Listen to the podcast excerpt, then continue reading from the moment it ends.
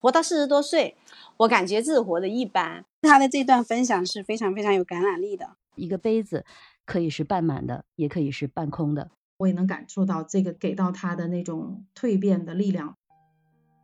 欢迎你来到麦田的读书会，和麦田的小伙伴们学习作者的观点，也聊聊自己的人生故事。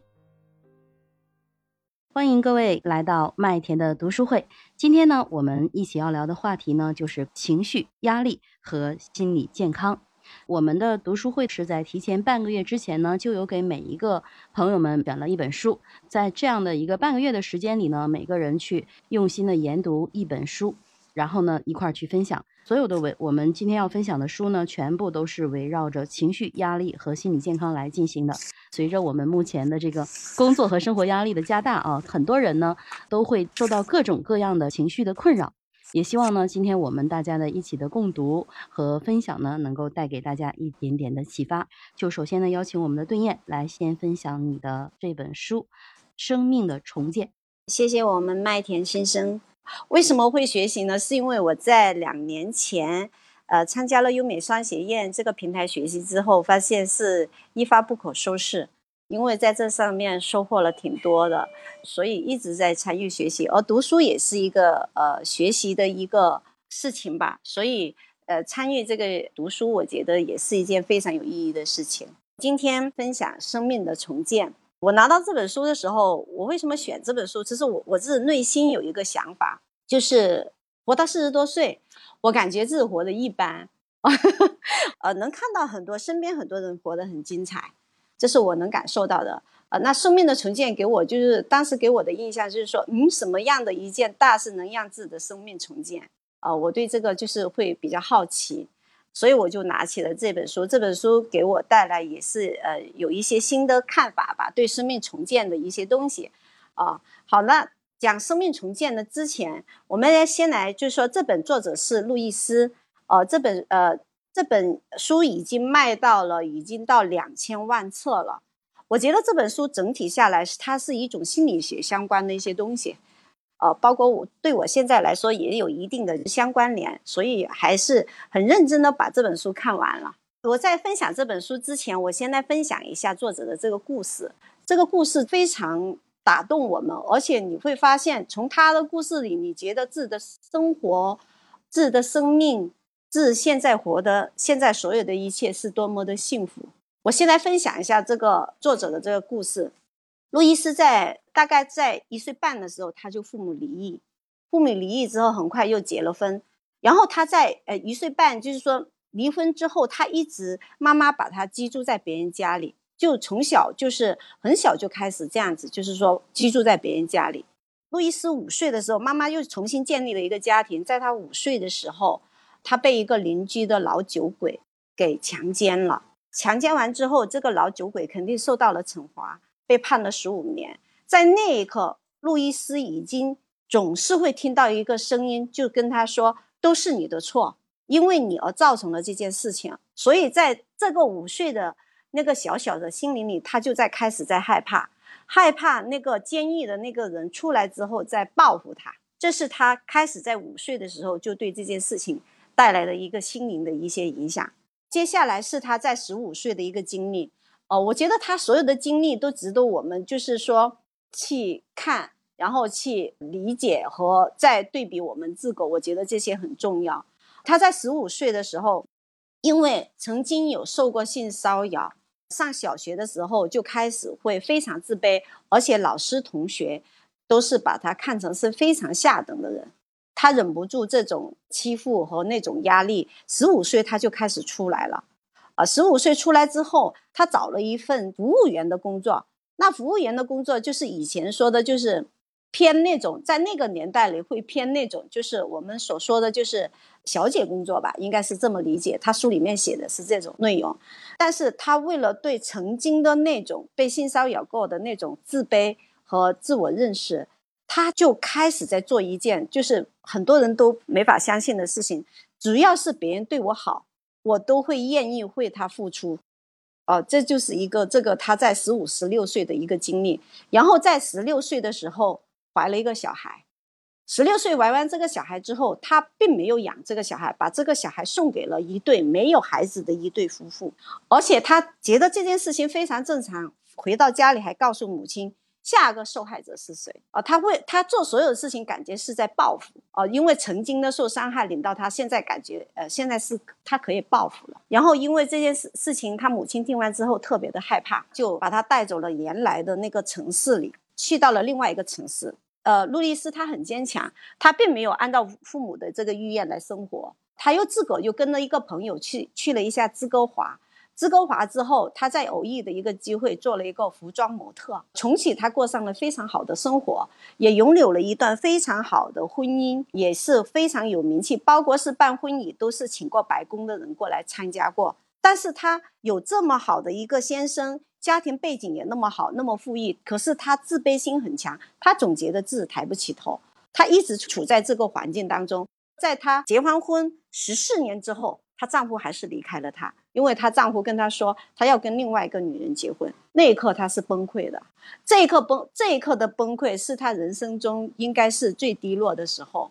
从那一刻开始，但是她可能有一次偶遇的一个机会，有个人告诉她，他说：“你接下来我有一个新新的重生，可能一个很小的发现。”当时有告诉她这个事情，她也相信。在不太很久的时候，她就进入了一个教堂，而且慢慢的喜欢上这个教堂，把这个教堂当成是自己的另的一个新家。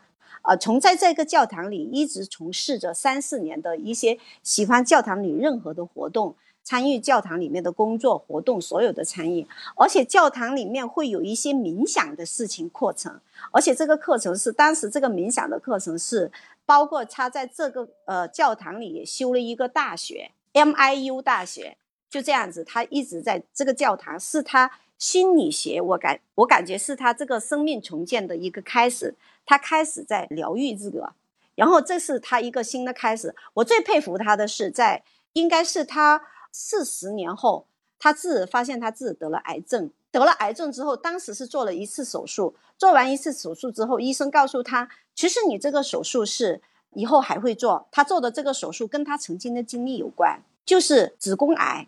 他曾经的事情，曾经的那种经历，他是能感受到，他是一定会就是会得这种病的。然后这种是，呃，医生告诉他，只有不断的切除才能治。不是这个癌症只有不断的切除没办法治疗，他通过医生告诉他这个之后，他重新开始，因为他在教堂里就开始在研究这种精神层面和呃思维层面的一个心理学的一些东西，就是生命重建里面的一些理论上的一些东西，他就开始用这套方法啊，用一种清除癌症的精神上的一种模式，来让自己不需要手术治愈的这个癌症。他是用什么方法呢？首先，他开始要求医生给他三个月的时间，而且他开始会去书店里买了很多关于他这个癌症里面的一些书籍。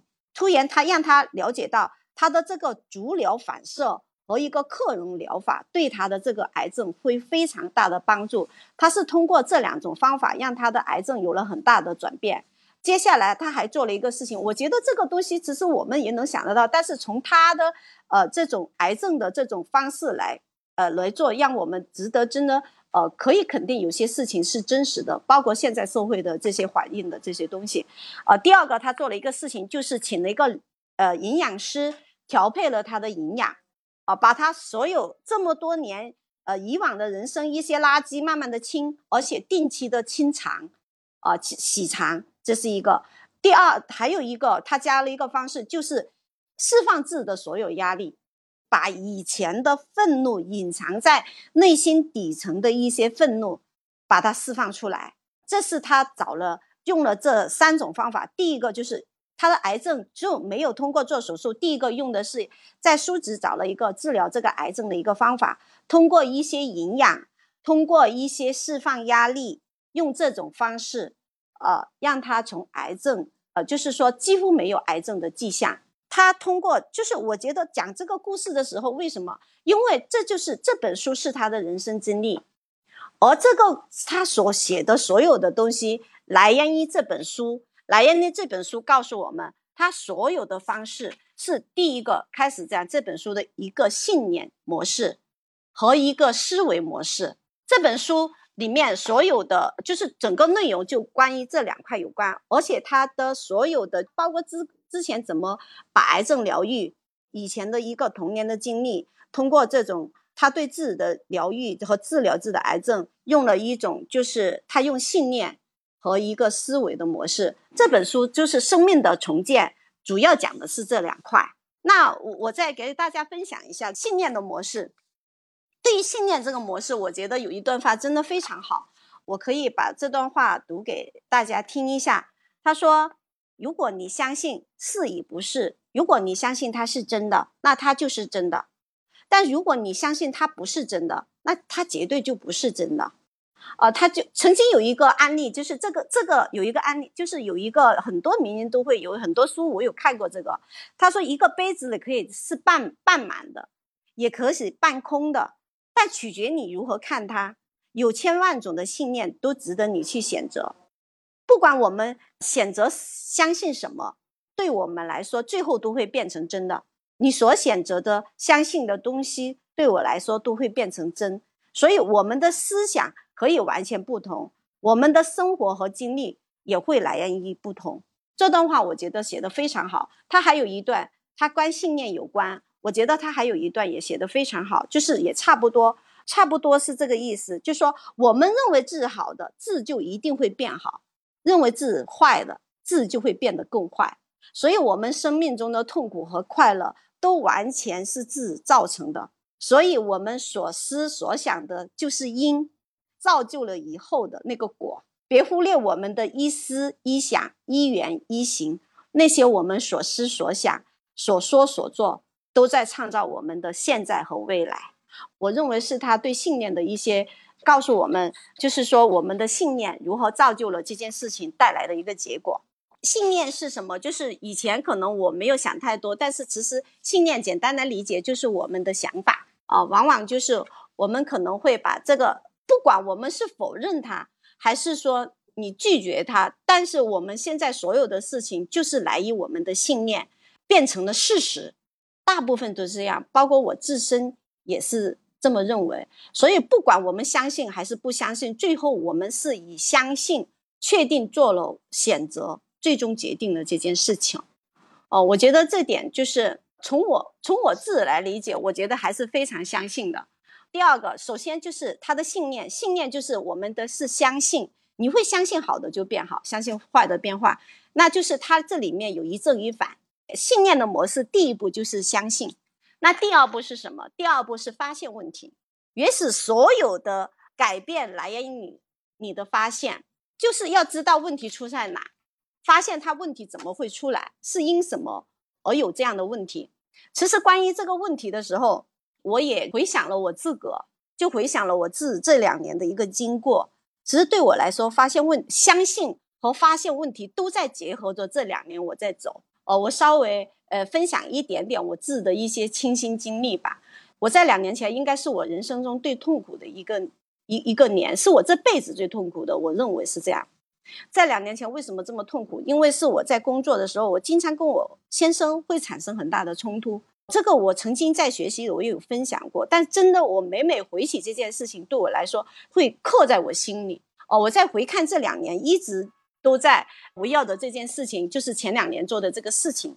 那我那两年里，我为什么这么痛苦？是因为我在工作中经常跟我先生在吵架，我俩在就是在很多工作上，还有一些事情上会产生很多很大的冲突。吵完架，大部分的吵架都是我，我对我先生不满。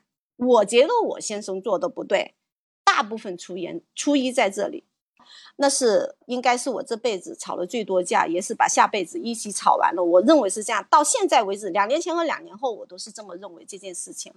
我发现这个问题的时候，当时我是没有怎么改，没有很难很难过，很难过，就是在这个时候。就是很巧合哦，就是说，当你会相信这个事情的时候，你需求的时候，你就会很巧合去相信学习能给你带来改变。我也就是在那两年那个最痛苦的时期，参与了就是优美商学院这个学习，对我来说真的是我是人生中最大的一个改变。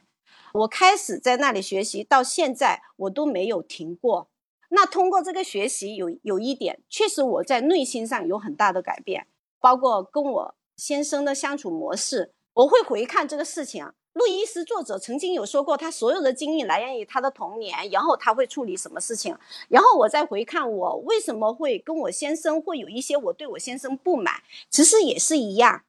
为什么一样？我就会回我我在我看这本书的时候，我会回回看我过往，跟他一样的回看我们自个的过往。我在回看这个过往的时候，我看到另外的字，另外的一面，也就是是我母亲和父亲相处的模式。我在用我母亲和我父亲的相处模式。我母亲曾经对我父亲也是这种模式的，他会经常对我父亲会认为我父亲做的事情不行，觉得我父亲做的事情都不 OK，对他做的事情不满意。其实我很小，我都把这件事情记在心里，一直至可能七五到七岁的时候，我就把这个印象印在心里，而且我内心会开开始会抵触这个做法。我的做法就是。我觉得我以后不要像我妈妈那样，我觉得她那样太辛苦了，所以我一直这么多年，其实我在我丈夫的背后在做事情，很多事情我很少去理很多事情，哦，我觉得现在围围过来看，那叫回避和逃避，并不是我真正的去面对面对和解决这个事情。你看，在我两年前最痛苦的时候，我就在演着我妈所有的角色。就是回看作者的这个事情，我再回看了我自己的这段经历，然后当我再重新在面临这件事情，当我在觉察这件事情的时候，回看这些事情的时候，我就会很正式的面对它，开始会有一些转变。我觉得所有的发现问题，才会有一个初步的改变，认识到它，发现它的时候，才会有初步的改变。这是我对一个我相信。和我认为发现问题，这是我自个的一个案例，呃，所以现在，嗯，慢慢的就是说我跟我先生处的会跟以前会差不多，就是我们以前的感情是非常好的，呃，会现在会感情会差不多。比如说我跟我先生聊一个话题，比如说对这件事情不是很满意，我更多的会这样子，呃我们只是在探讨这个事情，不再再用以前的那么僵硬的语气告诉他你这样做是不对。我我对你这件事情不满意，或者跟他争吵。现在的慢慢的用的模式，我觉得是我是我想要的模式的相处，而且会更和谐，是会有一些更用了一些我认为就是比较满意的与人的相处，并不是凭感觉的，而是通过有思考的方式在相处的这种模式，我会更喜欢。这个是他信念系统的一个是相信的一块和发现问题的一个问题。那当我们发现问题的时候，另外一个是什么？就是开始做改变。所有的改变一定是来源于所有的在于你发现问题和觉察的问题开始改变。改变其实也挺痛苦的。我在想一个事情，其实他有在分享这个东西，我更多的是把它运用在自己的现在的。自己的亲身经历里面来，我觉得也是相吻合的哦。当你改变的时候，真的能一次性改变吗？我觉得不能。我有一天跟我先生在聊一个事情，我都活了四十岁了，我就活成这样，怎么可能？就是我用一年半载，我就能改变自己的这一切？首先，我一定我开始在意识到这个问题。我觉得这条路挺长的，主要是我坚持想去做这件事情，在这条路上，我就会觉得会很好。包括呃感情、生活、工作，整个状态都会很好，这是我我一直向往的一个信念在里面。改变你这本书有有说过一个点，我觉得也蛮好。他说的一个改变的一个点，第一个我们可以就是说不需要说呃整个人改变掉，你也做不到。那书中给我们的建议就是说，第一，我们可以从精神层面的一些方式来改变；第二，我们可以从自己的思维上的一些途径来改变。或者是我们从自身的一些健康来改变，或者又是从我们的工作方面、生活上面的某一些，比如说你想减肥啊等等啊来改变都可以。他书里说的这个内容就是说，为什么你不要一次性改变太多了？就是说，因为它很难。如果你想改太多，它就会很难。但是你从单一的一个方面先开始入手改变，你就会逐渐的穿透到其他我刚才说的方方面面。比如说思维健康、工作、精神层面健康方面都可以在改变。你只要把一条打通了，其他都一样。这个我觉得还是非常认可的。再加上我这几年呢，也在做一个事情，我更多的是从我自个内心开始改变，应该是精神层面的开始改变。精神层面的这个改变，它跟有一些东西会不一样。比如说你你从有一些是你思想层面的改变，健康上面的改变，那完全是不一样的。那我精神上上面的改变，我会感觉人比较容易饱满啊。精神层面饱满，还有一些从自个内心改变。包括我这两年的学习，我在做一，我在回看这个事情，确实我一直在做这个事情。包括我这两年一直在这个平台做助教，在这这个助教给我更多的一个清新的理念，真的是看到了自己的一切，这点很重要，因为只有你看见了，你才会知道你为什么你今天会这么会变成这样。所有的今天的呈现，你都会看得到。你会看到所有的人站在你面前的时候，每一个人发生的这些问题，每一个卡点，你都会你都会看得到。它非常像自个，所以这个是我我是从这方面开始改变的哦。在我现在来看作者说的这几方面，我应该从这方面开始改变啊。所以也开始为包括看书、做助教这些，我都会坚持去做这些事情。